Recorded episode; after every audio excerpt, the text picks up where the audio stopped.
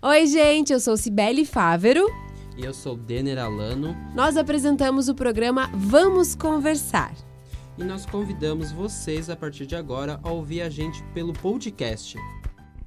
Oi, gente, tudo bem com vocês? Obrigada pela companhia de vocês. Terça-feira, eu e Denner Alano já estamos aqui para a gente conversar mais de perto. E hoje é sobre um assunto muito sério. Eu peço, peço que vocês prestem atenção e também compartilhem para que outras pessoas tenham acesso. Nossa convidada hoje faz um trabalho muito especial, né, Denner? Gente... Na defesa das mulheres. A gente está aqui com a delegada e coordenadora da Delegacia de Mulheres, Crianças e Idosos de Santa Catarina, a, a delegada Patrícia Zimmermann. Obrigado pela presença é um assunto, né, que é um pouco pesado, mas que esse ano a gente teve um boom de casos contra a violência contra a mulher e principalmente um índice que marca, que é o feminicídio, que já teve um salto e já passou o que foi registrado o ano passado inteiro. E ainda a gente tem alguns dias para terminar 2019. Bom, boa tarde a todos. Né? Quero agradecer poder vir aqui tratar desse tema tão delicado e que nos é tão caro como a violência contra a mulher. E o que, que nos chama a atenção? O feminicídio é o único índice real de violência contra a mulher, porque não, você não tem como subnotificar. Então, esse ano, nós temos observado no país inteiro um aumento dos casos de feminicídio, um endurecimento da, da, dessa violência, um aumento exacerbado, sem precedentes, sem justificativas, e que a gente precisa conversar e enfrentar esse tema. Delegada, a gente recebeu hoje da Polícia Militar os dados atualizados, isso via PM Estado. Uhum. Seriam 55 feminicídios, esses dados atualizados até ontem em Santa Catarina, em 2019. E o ano passado foram 38. Então a gente percebe um salto muito grande em relação ao pior tipo de violência, que é quando a mulher é assassinada pelo crime de ódio, né? Uhum. Que assim se caracteriza o feminicídio. E a gente sabe que além desses absurdos que infelizmente a gente tem que noticiar, essa violência ela começa muito antes, né? O feminicídio dificilmente é o primeiro ato do agressor. Correto. Até deixa eu fazer uma correção, né? Como nós trabalhamos com investigação e inquérito policial, o ano passado a estatística está até agora em 42 casos. Pela Polícia Civil. Pela 42. Polícia Civil. Por quê? Porque os inquéritos eles demonstraram que mais casos que antes tinham uma, um outro registro eram feminicídios podendo aumentar. Por quê? Porque nós temos um desaparecimento de uma mulher em Ilhota em novembro do ano passado. O autor foi localizado e preso pela Polícia Civil em São Paulo. Nós estamos fazendo recambiamento ele, com ele. Ele confessa ter matado a, a moça e ter jogado o corpo no, numa região de Matagal. Então, aí, agora a, a, o trabalho é na localização dos restos mortais dessa vítima e para apurar as particularidades daquela morte. A princípio não havia relação íntima de afeto, mas se ela morreu na condição de mulher, isso é feminicídio também. Então, de 42 pode vir para 43. É muita coisa. Abrindo um parêntese, esse é um, é um dos trabalhos importantes da Polícia Civil, que é conseguir caracterizar o crime dessa maneira, né, delegada? Porque era 38, segundo o PM, já passa de, talvez seja 43 segundo a Polícia Civil, porque uma, uma investigação feita depois pode mudar a situação do caso, ou seja, era homicídio, se torna feminicídio se o crime era em relação ao ódio de gênero, no caso da mulher. Voltando para a história do, das prime, da prime, do primeiro ato do agressor, que muitas vezes não é o próprio feminicídio, começa de outras maneiras. Como que quem está assistindo pode identificar esse tipo de risco? Porque eu acredito que muitas vezes a mulher que passa por algum tipo de violência, que são vários tipos, ela talvez não imagine que aquele tipo de violência pode levar ela um dia à morte. Isso, é importante a gente falar na questão da própria violência psicológica, que ela é bem sutil começa com aquele ato de censura. Não usa essa roupa porque fica feio em ti. Ah, você é minha namorada, você é minha mulher, mulher minha não vai em tal lugar, não conversa com tal pessoa. Então a violência começa muito discreta naqueles atos de controle, naqueles atos de censura, naqueles atos de humilhação, e aí ela vai avançando para ameaça até que chegue a uma violência física com a lesão corporal, um longo caminho já foi, já foi feito. Então o que, que a gente diz para as pessoas no primeiro ato de censura, no primeiro ato de ridicularização, no primeiro ato de constrangimento, bota um limite, diga comigo não.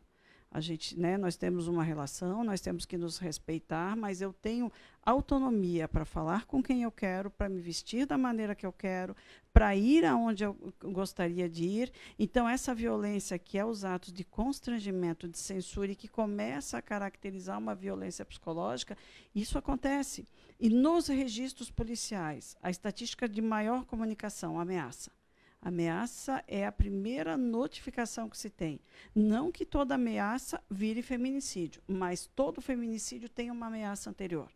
Então, esse, cuidado a gente tem que ter. Delegada, há alguns anos a gente tinha um ditado muito comum, né? Briga de marido e mulher não se mete a colher. A gente avançou muito nos últimos anos, uma discussão muito grande de violência. Eu acho que se tornou muito transparente os direitos que a mulher tem enquanto, enquanto cidadão, que, o que, que, ela, que ela deve ter né, nesses casos, mas parece que os casos continuam acontecendo quando as ações, a divulgação e até quando a gente mostra, noticia esses casos, o, o quão absurdo eles são, a gente espera que as pessoas assistam e reflitam e os índices caiam, mas os índices estão aumentando.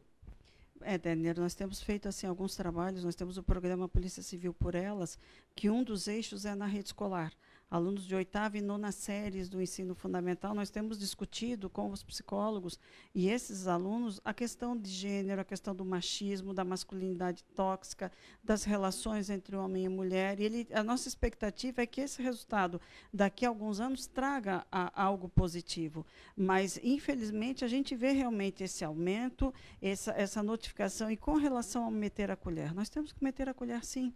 Então, vou dar um exemplo. Fazem 15 dias, mais ou menos, nós recebemos uma denúncia de outro estado de que uma mulher no norte de Santa Catarina estaria sofrendo violência, estaria apanhando do seu companheiro. E foi bem na véspera da nossa Operação Marias.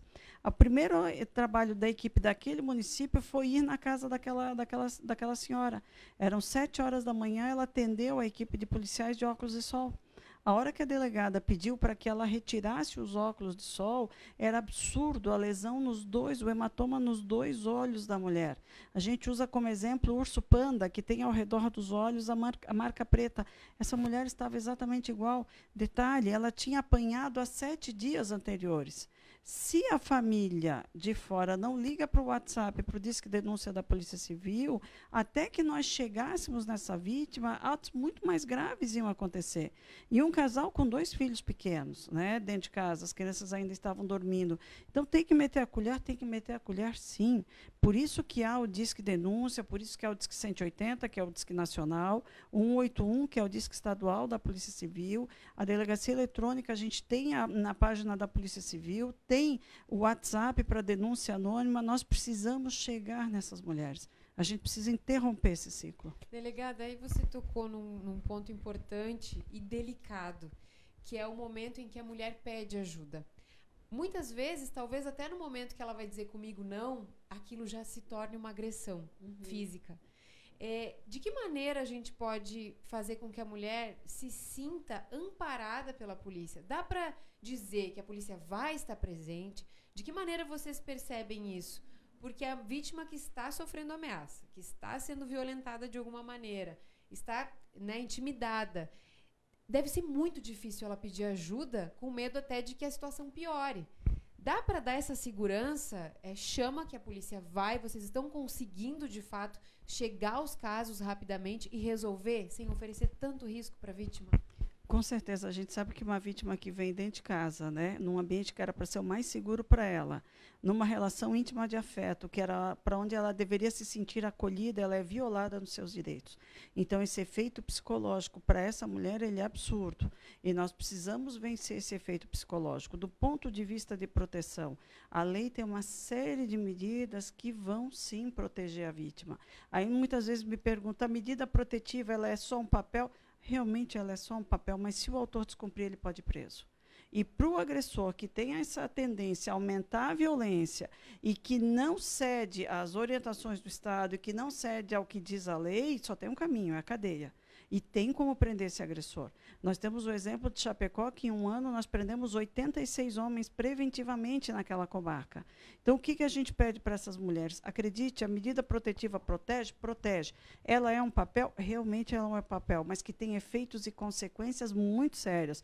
Primeiro deles, ela foi descumprida, o autor pode ser preso em flagrante, ou se não for preso em flagrante e estiver em risco essa vítima, ele estiver incidindo em outras formas de violência, estiver tumultuando o andamento do processo, constrangendo a própria vítima ou testemunhas, ele vai ser preso. E a cadeia tem sido um freio para esses homens que não cedem ao que diz a lei. Dá para ser no 81 mesmo, que é o Sim. canal mais conhecido O da, ma- da o- Polícia Civil. o mais rápido é 181 e procure a delegacia de polícia mais próxima. Nós temos 31 delegacias da mulher que são nas sedes e regionais, mas todos os municípios há pelo menos uma delegacia de polícia. Eles têm a, a- por obrigação o atendimento. Então a ideia dessa vítima o que, que é? Nos deem as mãos. A gente tem como proteger, a gente tem como proteger. A medida protetiva vai proteger? Vai. Por quê? Porque se o autor descumprir, ele pode ser preso. Então, a gente tem como dar esse amparo. Mas esses fatos precisam chegar até nós. E uma forma é o 181, que até a pessoa não precisa se identificar, ela pode ficar anônima, então é Outras importante. pessoas. né? É, outras pessoas podem denunciar e podem ajudar essa vítima que às vezes está numa situação que nem ela enxerga o todo. Sim, é importante a gente fa falar que em Santa Catarina, né, contando os casos de flagrante delito também, nós vamos provavelmente ultrapassar 4 mil prisões esse ano por crimes que envolvam a violência doméstica familiar. Então, o Estado está fazendo muito. A gente precisa ganhar a confiança dessas mulheres e a gente precisa botar um freio nos agressores. E, e aí uma coisa importante também, por que não discutir com esses homens a questão da violência? Né? É, é, E esse programa, dentro do, do eixo Polícia Civil por Ela, no grupo de homens, nós temos um resultado muito positivo em Joinville, onde os juízes de direito eles têm determinado a participação de homens em 10 encontros, mediados por psicólogos, e as delegadas de Joinville têm vindo também, e nós discutimos essa questão da violência com eles.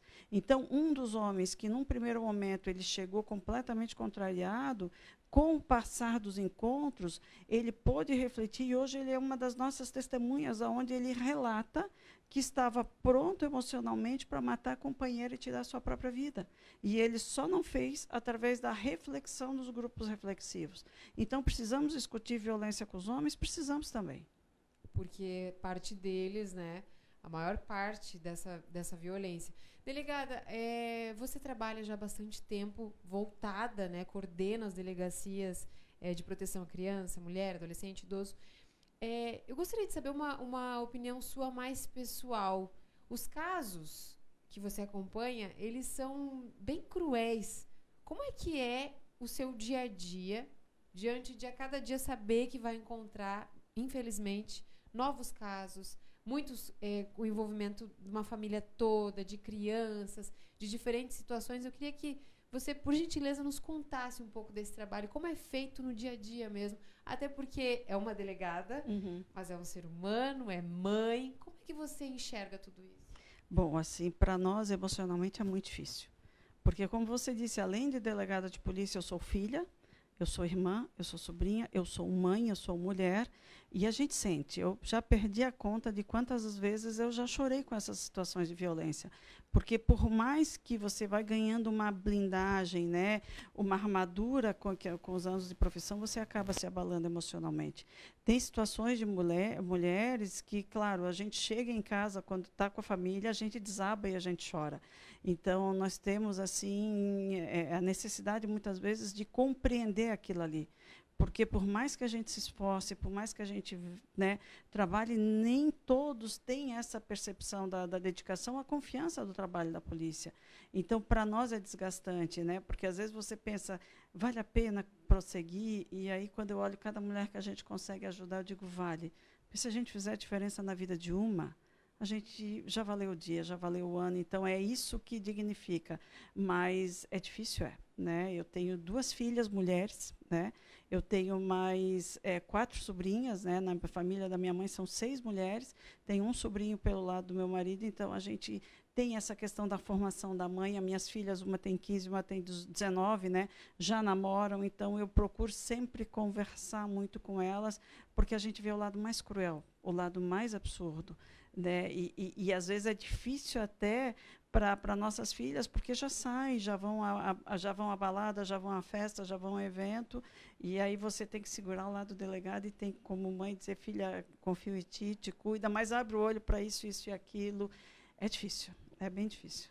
Imagino. A gente noticiar já é difícil, já embrulha o estômago, imagino trabalhar diretamente com isso. Delegado, e para esclarecer para quem está nos assistindo ou nos ouvindo é, nas nossas plataformas, os casos são parecidos? Existe um perfil do agressor para que as pessoas possam identificar? Tem algum norte que a gente possa dar além da denúncia no 81 nos canais da Polícia Civil? Nós vimos alguns padrões de repetição. Primeiro deles, aquela questão do comportamento machista de alguns homens que se sentem o dono, o proprietário daquela mulher e que tratam aquela mulher como se objeto seu fosse. Então, esse é um padrão muito claro da questão da, da violência. Esse homem, a partir do momento que ele é contrariado, na, na, seja nas suas falas, nas suas ações, que a mulher começa a agir não como ele gostaria que ela agisse, a gente vê o, o, o endurecimento. Então, muito frequente, né? Ah, eu quero me separar. O homem vê aquela mulher como objeto e não aceita a separação. E aí a, as intimidações começam com os gritos, com os palavrões, com os empurrões, e sempre tentando usar a superioridade masculina em relação à fragilidade feminina.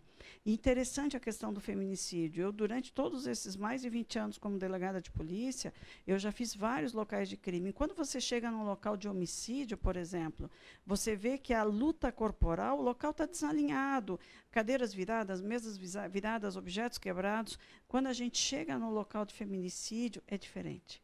Você começa a olhar o celular da mulher quebrado num canto, as roupas estragadas no outro, o bicho de estimação muitas vezes morto no outro lugar, porta-retratos delas né, com as fotografias rasgadas. O que, que a gente vê? Que aquele antecedente ao homicídio não foi uma luta corporal.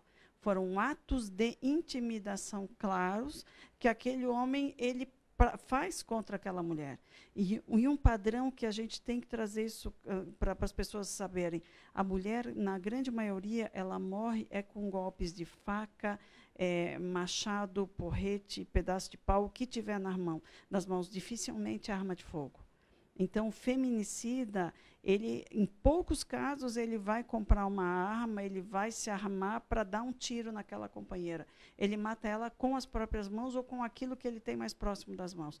Por isso que a grande maioria das mulheres morre com golpes de faca.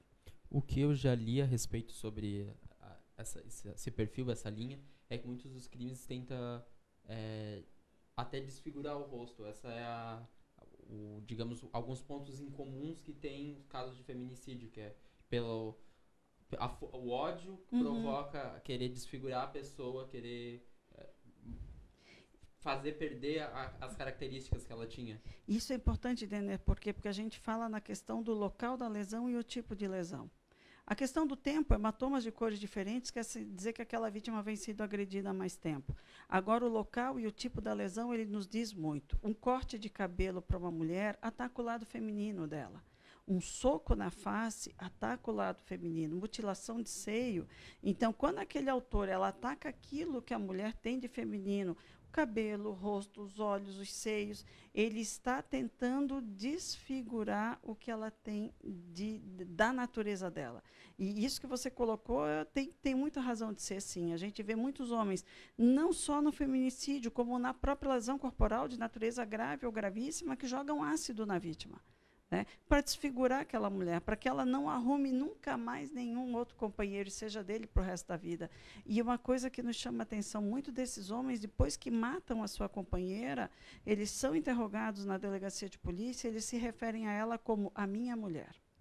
A minha mulher. Nem a minha ex-mulher, a minha ex-namorada, a minha ex-companheira.